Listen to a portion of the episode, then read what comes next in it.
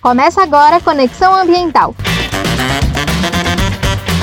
O seu podcast de meio ambiente. Olá pessoal, bem-vindos e bem-vindas ao podcast do Conexão Ambiental, o seu conteúdo sobre meio ambiente. Olá, meu parceiro Emerson Cran. Olá, meu caro, meu querido Paulo Henrique Santos, um olá geral aí para você que nos acompanha todas as terças e sextas-feiras, ou se preferir lá no site da Rádio UEG, educativaradio.ueg.br. E vamos às notícias, meu caro PH. Olá, isso aí.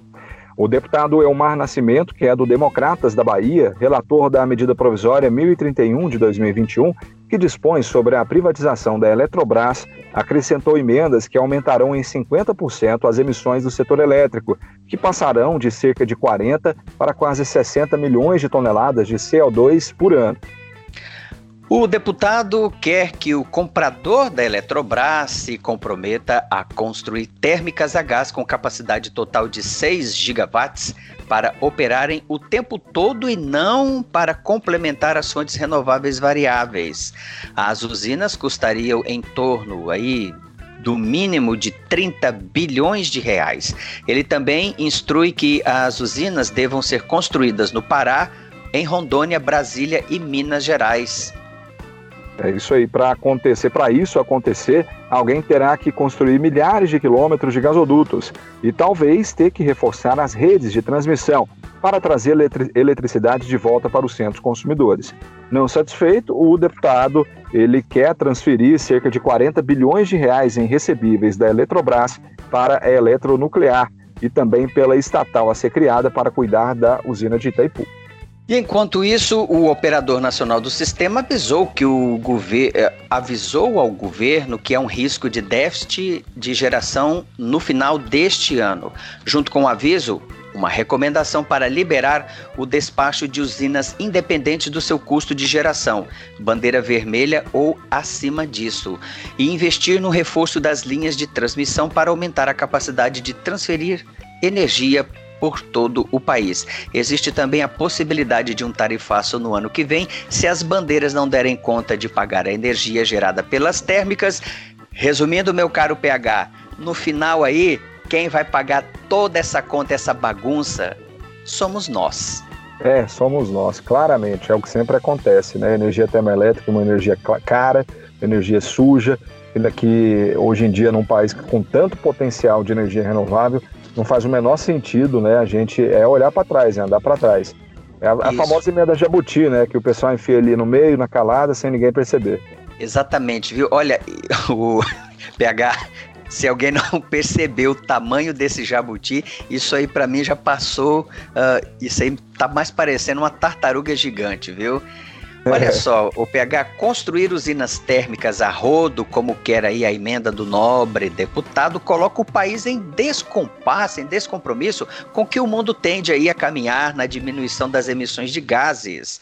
E quer também o compromisso de investimentos sob pressão na venda da Eletrobras que se arrasta aí há pelo menos uma década. Né? Esse papo, esse assunto de vender a, a Eletrobras não é de hoje, só que os percalços, os problemas são muitos principalmente aí com a bancada do Nordeste na Câmara, que tem uma força muito grande e o que eles querem como moeda de troca sempre inviabilizou a, a venda da Eletrobras. Eu não sei se agora, se todos esses problemas foram sanados ou resolvidos, mas, por exemplo, é, é, colocar uma emenda exigindo que o comprador já de cara invista 30 bilhões em térmicas, eu não sei se isso se isso vai agradar ou se vai passar ou se vai atrapalhar, PH, a venda da Eletrobras. Né? É, é, é, interesse, né? Tudo um jogo de interesse, de lobby, é saber a quem, né, é, é, tem esse, a quem essa, a quem esse, esse projeto é interessante, né? Porque com certeza para alguém é. Exatamente, mas olha aí, né? É, é, e outra, dentro da proposta aí, alguém e eu não sei se no, o, nas, nas três matérias que eu vi, não está claro, segundo quem estudou a emenda, é quem vai construir os milhares de quilômetros de transmissão, porque você constrói uma térmica, você tem que ligar ela ao sistema. Quem é que vai fazer isso? Vai ser o é. comprador da Eletrobras ou vai ser o governo?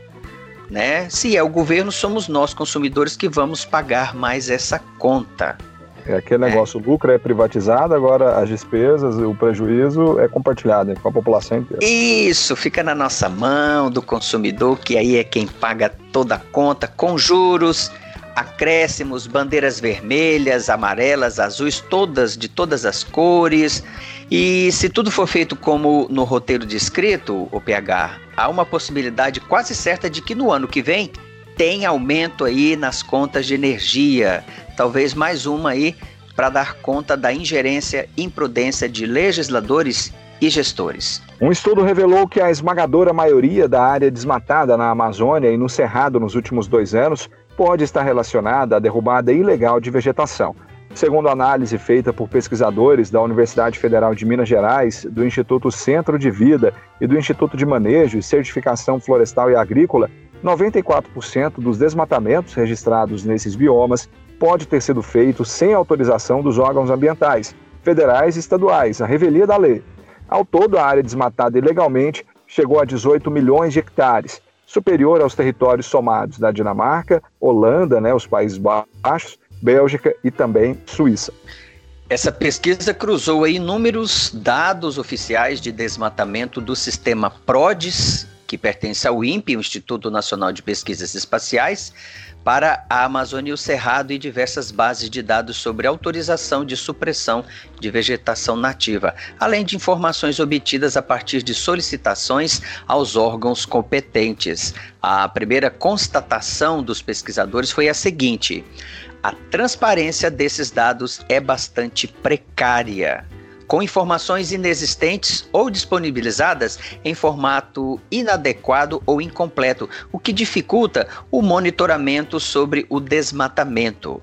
Entre os estados analisados, observou-se também uma discrepância considerável Enquanto o desmatamento legal no Amazonas, Roraima, Pará e Bahia correspondeu a menos de 2% do total de área desmatada, esse índice chegou a 30% no Amapá e em Roraima.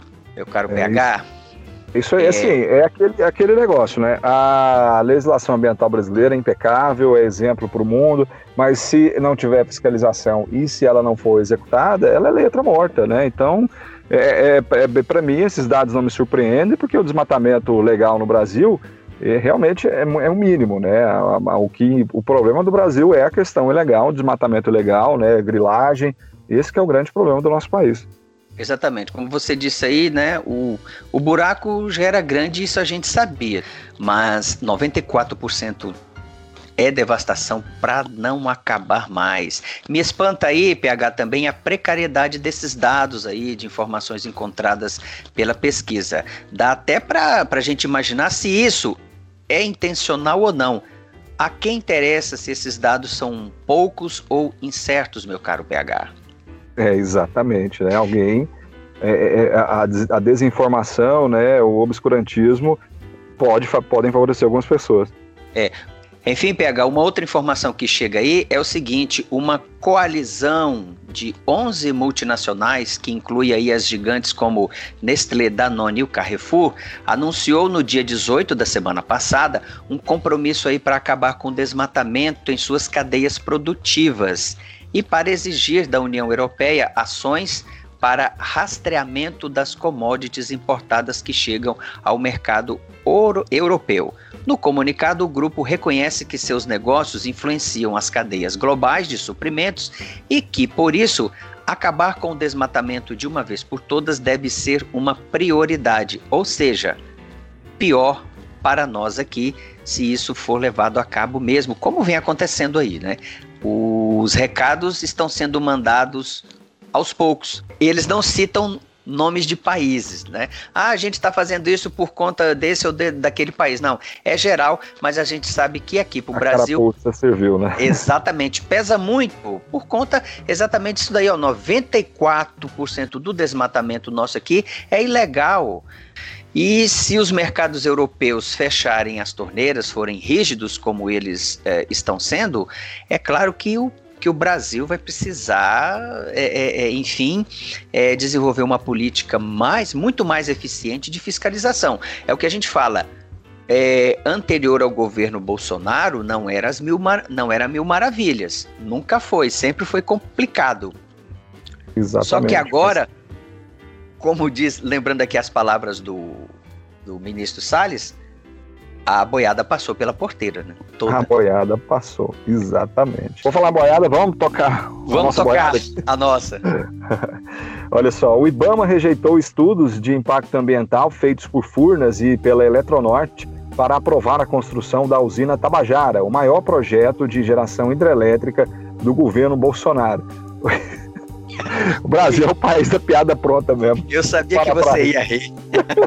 Usina Tabajara, gente. Tabajara, enfim, é, é, tem um significado no, no, na, na, língua indígena, né? Mas pra gente, Tabajara ficou quase como é, é o eufemismo, né? Pra coisa que não presta, né? Pra, pra, pra, um produto vagabundo, né? Por causa do cacete planeta. Exato. Que tinha, né? Os produtos Tabajara que eram, que eram só porcaria, né? Então acabou que ficou no, no, no nosso inconsciente, né? No consciente coletivo. Exato. Mas enfim, o, o, projeto prevê a inundação de uma área superior a 100 quilômetros quadrados na divisa entre Amazonas e Rondônia, no rio Ji-Paraná, para a construção de uma hidrelétrica com capacidade total de 400 megawatts, ao custo de mais de 5 bilhões de reais. Pois é, a usina Tabajara faz parte do Programa de Parcerias e Investimentos, o PPI do governo federal, mas seu leilão depende da obtenção desta licença prévia para construção. Para o IBAMA, a, a obra pode prejudicar uma área muito sensível com espécies raras de fauna e flora, além de afetar a situação de comunidades locais, unidades de conservação e terras indígenas em seu entorno. É, o parecer também sustenta que, por causa das oscilações naturais no volume do rio, a geração média da usina seria de 235 megawatts.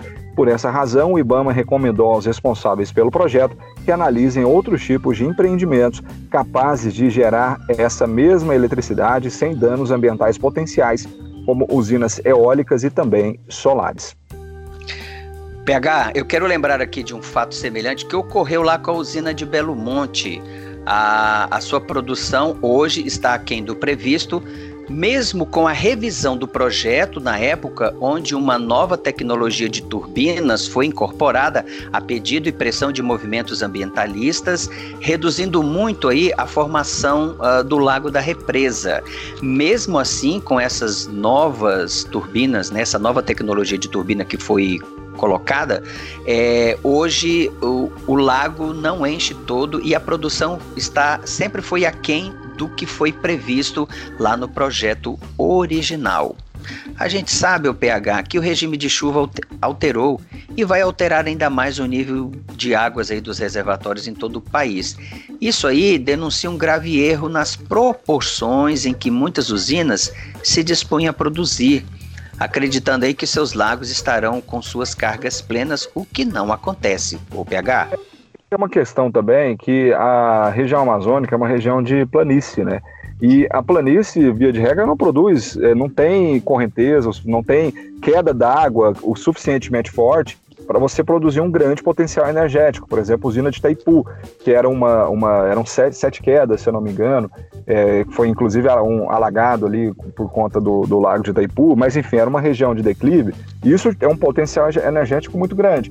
Só porque o Brasil já explorou muito esse potencial, as grandes usinas brasileiras, né, o, é, é, todas elas, na verdade, já esgotaram boa parte desse, desse, desse potencial energético, agora estão em busca de outros terrenos. Que ah, o que, que acontece? Você vai ter que alagar uma área muito grande, você vai ter que é, um impacto ambiental muito grande naquela região, com inundação de, de, de reservas, de retirada, inclusive, de famílias que vivem ali naquela área, mas o potencial energético muitas vezes não compensa.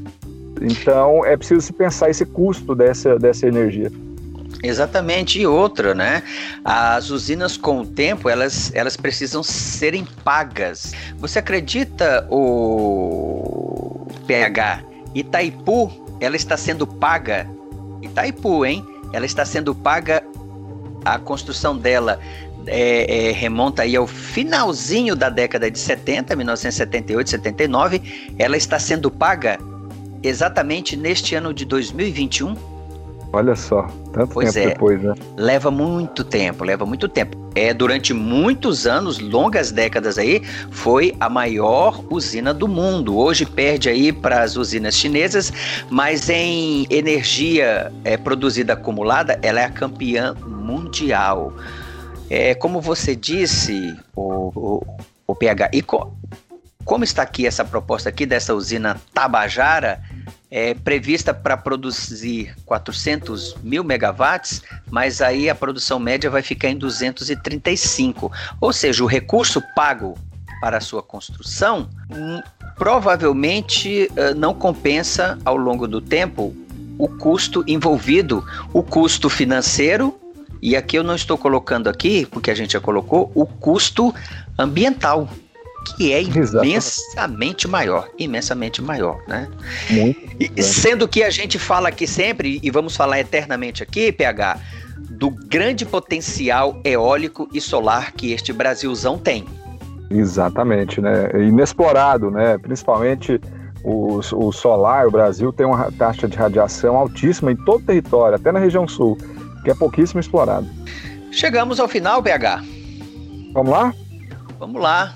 Um ótimo, excelente dia para você, uma boa semana, enfim. Na semana que vem a gente está de volta aí com mais podcast do Conexão Ambiental. Um grande abraço para você, meu caro PH. É isso aí, um abraço e até a próxima.